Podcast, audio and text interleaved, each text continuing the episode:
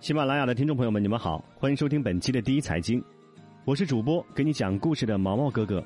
想听好听的故事、精彩的演播，请关注给你讲故事的毛毛哥哥。九月的河北阴雨连绵，晚上八点，郝青还在冒雨往楼盘待客。今年的市场不好做呀，有项目开盘半年多了，还剩下三栋卖不出去。即便身处省会石家庄，他丝毫没有感受到楼市火热。言语间都透露出接受现实的无奈。放眼至全国，这并非普遍现象。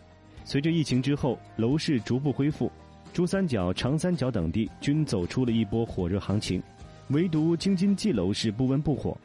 环京区域如石家庄、天津两城，甚至因房价下跌而冲上热搜。国家统计局数据显示，二零二零年八月，全国七十城二手住宅价格环比上涨百分之零点三五。其中上涨城市数量为四十七个，持平城市五个，下跌城市十八个。石家庄、天津两地二手房价格同环比均位于下跌行列。这是郝青做房产中介的第五年。九月中旬，他带客户前往某新房售楼处，期望能新开一单。售楼处逼近三环，在尚不发达的石家庄，这里啊已经算偏僻了。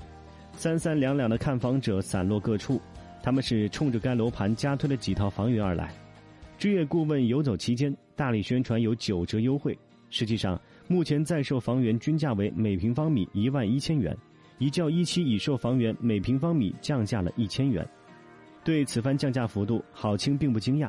石家庄房价算稳定下来了。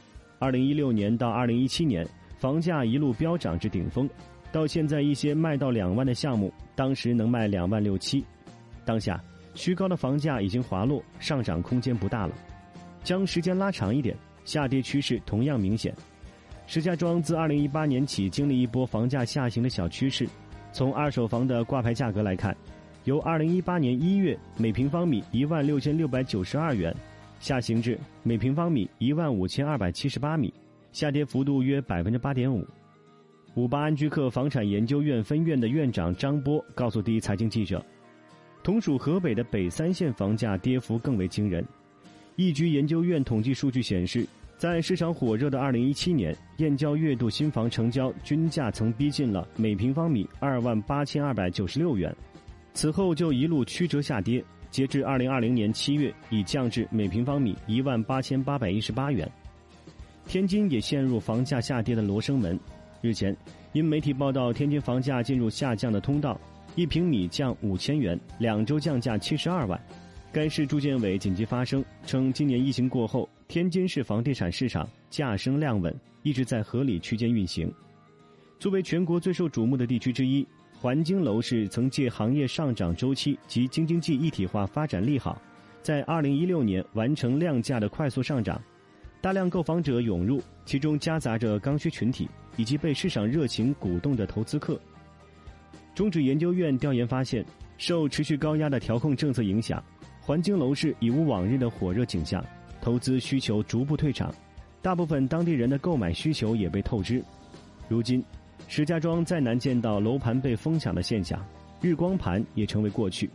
在石家庄上述项目售楼处，有购房者算了笔账，即便把二环内项目排除，为了降低价格向偏僻处靠拢，三十万首付及五千多的月供同样难以承担。这个价格在北京够不到买房门槛。但对河北的打工族来说，已是需要咬紧牙坚持的程度了。自疫情得到控制之后，全国多地的楼市开始升温，甚至接连引发监管出手调控。相较而言，同为国家经济最发达的区域之一，为何京津冀楼市未卷入此番热潮中呢？和硕机构首席分析师郭毅认为，在影响房地产周期规律的要素中，长期看人口，中期看土地，短期看金融。可以说，房价的本质就是一门人口流动学，人口往哪里走，哪里的房价就会随之上涨。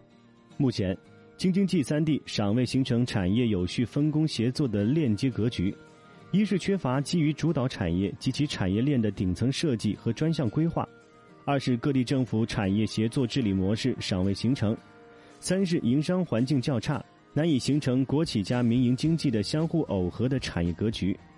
不过，在张波看来，石家庄和天津房价背后的深层次原因有明显差异。天津虽然位处首都北京边，北京对其会产生明显的虹吸现象，但北京非首都功能外移，未来还有着较大的发展空间，只是开发投资增速需保持更好的节奏。中指研究院认为，环京仍是产业交通最受益的区域，长期价值看好，但短期预计调控政策仍会从严，市场继续探底。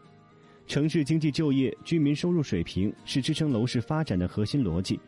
对河北多数地级市来说，市场回归理性是大势所趋。